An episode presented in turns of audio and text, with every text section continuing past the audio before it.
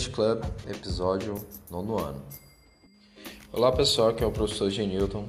Eu espero que vocês todos estejam bem, cuidando da saúde de vocês, assim como toda a família esteja saudável e bem. Na nossa aula hoje, como nas duas últimas semanas, né, nós estávamos trabalhando, vocês devem ter percebido que nós começamos a abordar mais vocabulário o vocabulário da unidade 3, né?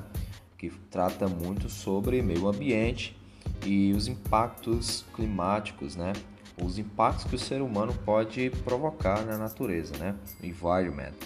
E a unidade 3, né? como o nome já diz, Mother of, ou Mãe Terra, né? ela tem muito essa preocupação com o meio ambiente. Na aula passada, nós fizemos uma leitura sobre Culture Drops, falando sobre Ireland, falando sobre a Irlanda. E hoje nós vamos dar continuidade e trabalhar um pouco sobre o vocabulário apresentado lá no Culture Drops. É um pequeno exercício para vocês completarem as frases com palavras que nós vamos ler e traduzir agora que vão se encaixar com as frases trabalhadas no Culture Drops na página 61. Lembrando, nosso exercício é a questão 3 da página 62. Você pode realizar essa atividade tanto no caderno, copiando do livro, como no link da atividade online, que você não precisa fazer as duas. Você pode escolher uma dessas formas de realizar a sua atividade hoje. Lembrando que a nossa avaliação na próxima semana ela vai ser toda para trabalhar o vocabulário dessa unidade, que envolve o meio ambiente e os dois Culture Drops que nós lemos na, nas aulas, nas últimas duas aulas, ok? Então vamos para a questão 3 da página 62 com a leitura das palavras e tradução das frases. Então, pessoal, a leitura da terceira questão, ela começa assim: In your notebook, complete the sentence with the words from the box below. Basicamente é no seu caderno, complete as frases ou as sentenças com as palavras do box abaixo, below. Então, below, embaixo nós temos charity ou charity que é caridade. Essas duas pronúncias no inglês britânico, no inglês americano, pode ser charity em americano ou charity em britânico, ok? British. Então você também tem beneficente, pode ser traduzido como caridade, de caridade ou beneficente. A segunda palavra é fair trade. Fair trade é a junção de duas palavras, fair, de justo, ou correto, e trade, de troca, de comércio. A tradução seria um mercado leal ou um comércio justo, um comércio correto. A terceira palavra é roofs. Roofs, que significa casco, ok? É o que tem um animal, vaca, entre outros. Roofs seria casco huge é uma outra forma de você falar big ou grande, seria enorme. O huge aqui seria maior do que o big, seria enorme. A próxima palavra é kind. Kind é traduzido como gentil, ok?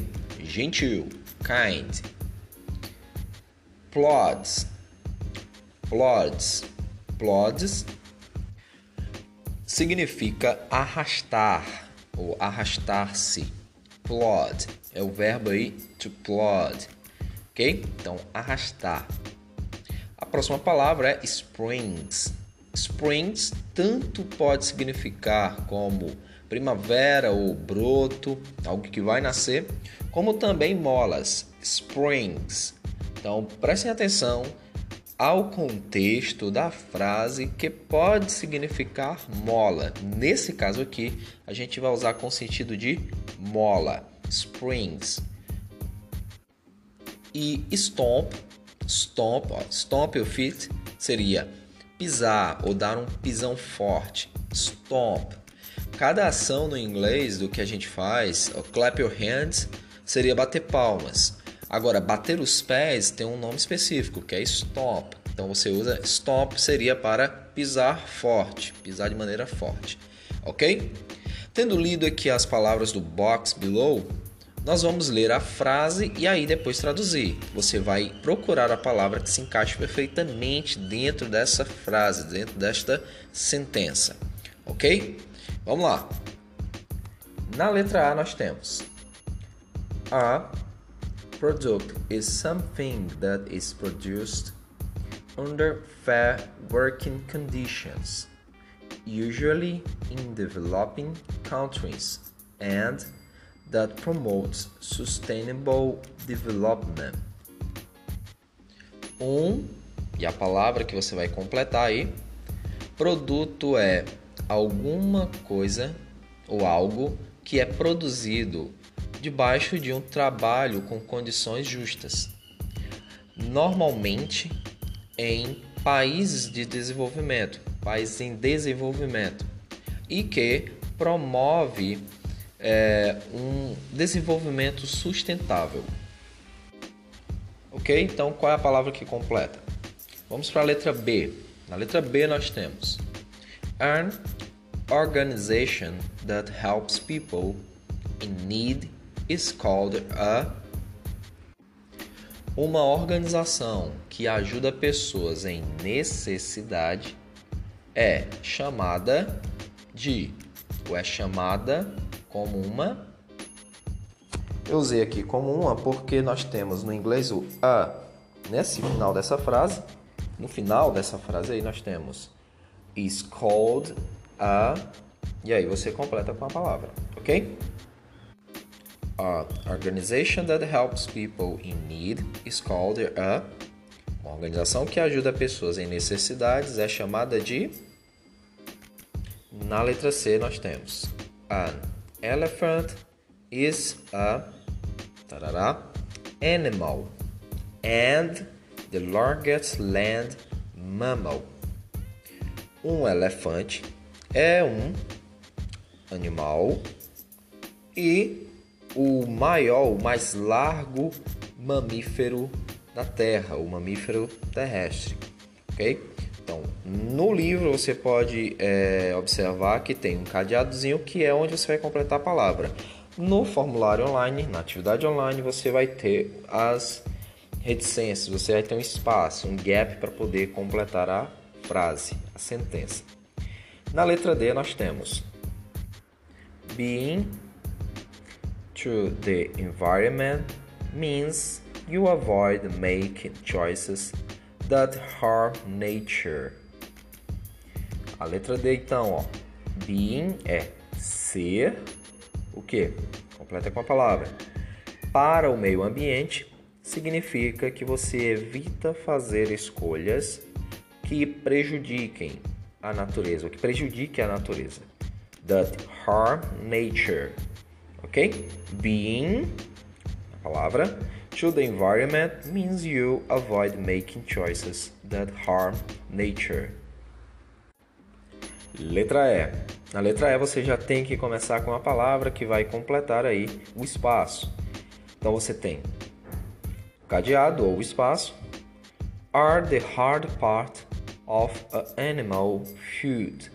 So, if you have a palavra In it, you have a spiral of wire that helps you jump lightly like a deer. Então vamos lá. Começa com a palavra que completa e aí a tradução é é a parte ou no caso aqui está no plural porque está com o verbo are. Então são par, as partes mais duras do pé do animal se você tem você tem uma espiral de arame que ajuda você a pular de maneira suave, lightly, igual a um cervo, like a deer, like um, como um cervo ou um veado, ok? seria um cervo, um animal bem mais rápido, ok? Então, quais seriam as palavras que completam aí essa sentença? Na letra F, e por último, ou penúltima na verdade, nós temos the hippo, espaço, because it walks slowly and heavily. Então, qual é a palavra que vai completar aí? The hippo seria o hipopótamo, porque ele anda suavemente, vagarosamente, na verdade, slowly e de maneira pesada, heavily. The hippo parará because it walks slowly and heavily. E a letra G, você tem you, cadeado ou espaço.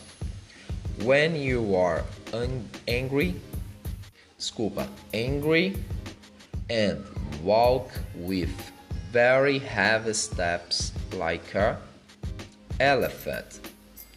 You when you are angry and walk with very heavy steps like a elephant. Você quando está com raiva e anda com passos muito pesados como um elefante. Então, qual seria a palavra que completa adequadamente esta frase?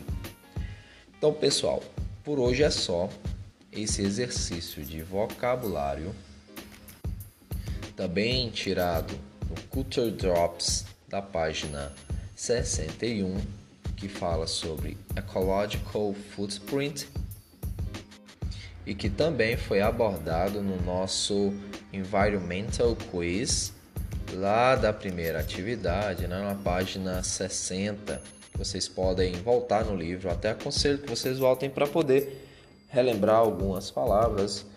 Se quiserem, podem ouvir novamente o podcast para poder servir de revisão para nossa próxima avaliação. Então, pessoal, por hoje é só. Abração em todos. God bless everyone and see you next class. Bye.